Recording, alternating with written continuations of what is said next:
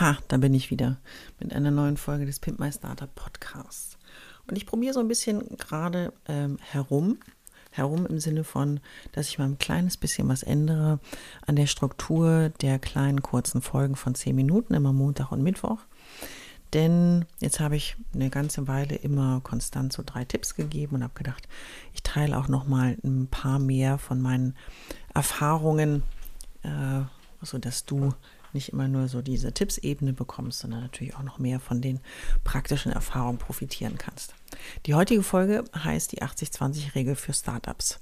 Bei der 80-20-Regel ist eine Pareto-Regel, so heißt es eigentlich, ähm, geht es darum, dass du mit 20 Prozent deines Aufwandes 80 Prozent deines Ergebnisses erzielst. Pause. Und wenn du einmal für dich reflektierst, wie weit bist du davon entfernt? Du bist vielleicht im Jahr 1 deines Start-up-Daseins, deiner Gründung. Und da ist wahrscheinlich das Verhältnis noch ein kleines bisschen davon entfernt, dass du mit 20 Prozent deines Aufwands 80 Prozent deines Ergebnisses erzielst. Aber die Pareto-Regel, äh, Zahlen hin oder her, sagt eigentlich äh, aus, was so ein angestrebtes Ziel auch ist. Und ähm, da geht es um Effizienz, und das Ergebnis, das du erzielen willst und vor allen Dingen, wie du dorthin kommst, sagt dir diese Regel nicht, sondern letzten Endes nur so, dass das so dass die, die Wunschperspektive ist.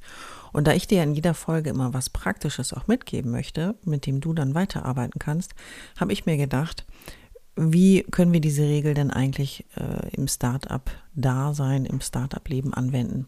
Und gerade am Anfang ist es vielleicht eher umgekehrt äh, der Fall, dass du sagst, okay, mit äh, 80 Prozent meines Aufwandes erziele ich 20 Prozent meines Ergebnisses.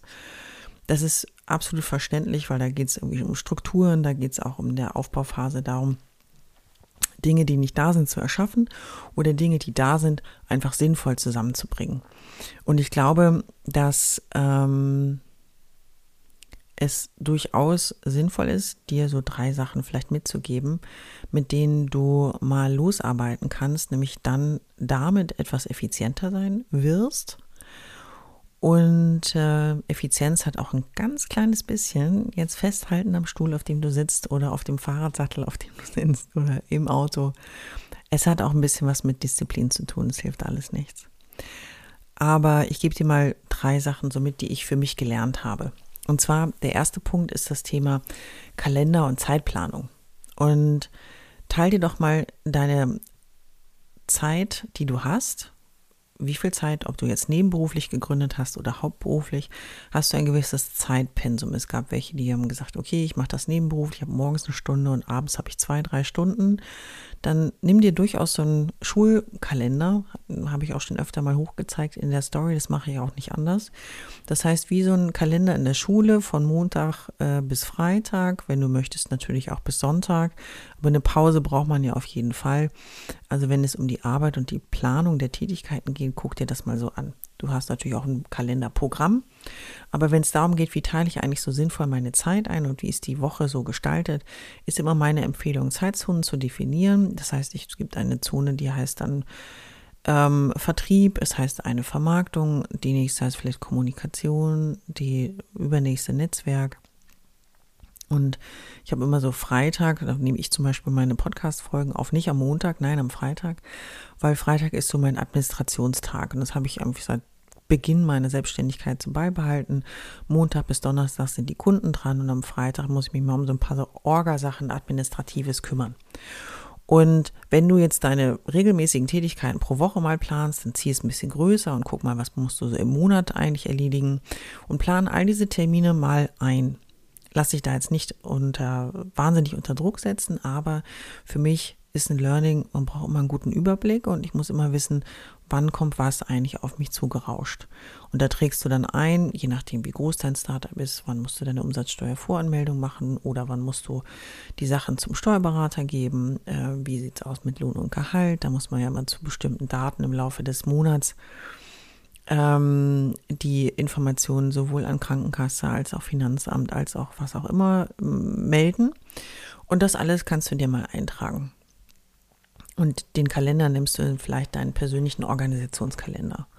Und dann kommen natürlich noch Themen von außen dazu und die musst du vielleicht mal farblich davon trennen. Aber so hast du im ersten Punkt ein Stück weit deine Effizienz, ähm, dir eine Anleitung eigentlich zur Effizienz gegeben, indem du nicht sagst, wann passiert was. Und du planst das etwas ein, also nichts, was hoppelhopp passiert oder du aus allen Wolken fällst. Und meine Empfehlung ist, mit so einem Kalender auch konstant zu arbeiten. Das heißt, du lernst die Dinge im Blick zu behalten und darauf kommt es an.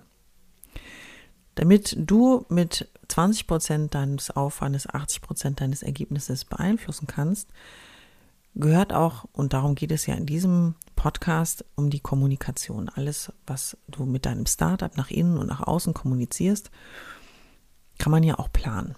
Meine Empfehlung ist immer, das habe ich auch schon in anderen äh, Podcasts, kannst mal zurückscrollen, die eine Folge hieß, hab deine Basics ready. Basics heißt für mich eben Text, Bild und vielleicht noch Bewegtbild. Also du hast dir Gedanken gemacht, wie drücke ich mich eigentlich aus? Wie erkläre ich mein Startup? Wie ist eigentlich meine Gründer, Gründer-Story? Auch schön, Gründer-Story. Und ähm, was erzähle ich zu meinem Produkt? Das sind so in der Regel die drei Bausteine, die ich empfehle am Anfang zu definieren und auch Bilder zu definieren, einmal zu dir als Gründer und Gründerin, zu deinem Produkt, wenn es das schon gibt, ansonsten vielleicht dort auch ein Scribble oder auch ähm, eine Illustration, eine Animation, äh, hängt ja davon ab, was für ein Business du gegründet hast. Und dann hast du das griffbereit und ab dann bei allem, was du kommunizierst, bei allem, das du nach außen trägst, aber auch nach innen, fängst du ja vielleicht an, irgendwann Mitarbeiter einzustellen. Das heißt, du musst ja auch erklären, wo in welchem Unternehmen sind die denn eigentlich? Wo fangen sie an? Wie fühlt sich das an? Was ist da so für eine Kultur? Und, und, und. Und du musst es nicht jedes Mal neu erfinden, sondern du schaust genau auf diese Basics und bist dadurch schon viel effizienter, weil du nicht jedes Mal bei Null anfängst, sondern im Grunde deinen Ordner auf dem Rechner öffnest und sagst, hier habe ich alles griffbereit. Der dritte Punkt und meine dritte Erfahrung ist auch, ähm, wenn es um das Thema Effizienz und ich möchte mein Ergebnis mit äh, wenig Einsatz vermitteln, ein großes Ergebnis erzielen, geht es auch darum, ein Netzwerk zu haben. Das Netzwerk macht dich einfach effektiver. Wenn du an einem Punkt bist und anfängst Geld zu verdienen, denk als erstes darüber nach, welche deine ungeliebteste Aufgabe ist. Die delegierst du an jemand anderes. Hast das natürlich im Blick. Delegieren heißt nicht weggeben und allein laufen lassen, sondern delegieren heißt abgeben, ähm, einen Blick drauf haben, wieder Feedback einholen, diese Aufgabe wieder zurückholen, angucken, läuft das in meinem Sinne, bisschen feintunen und und und.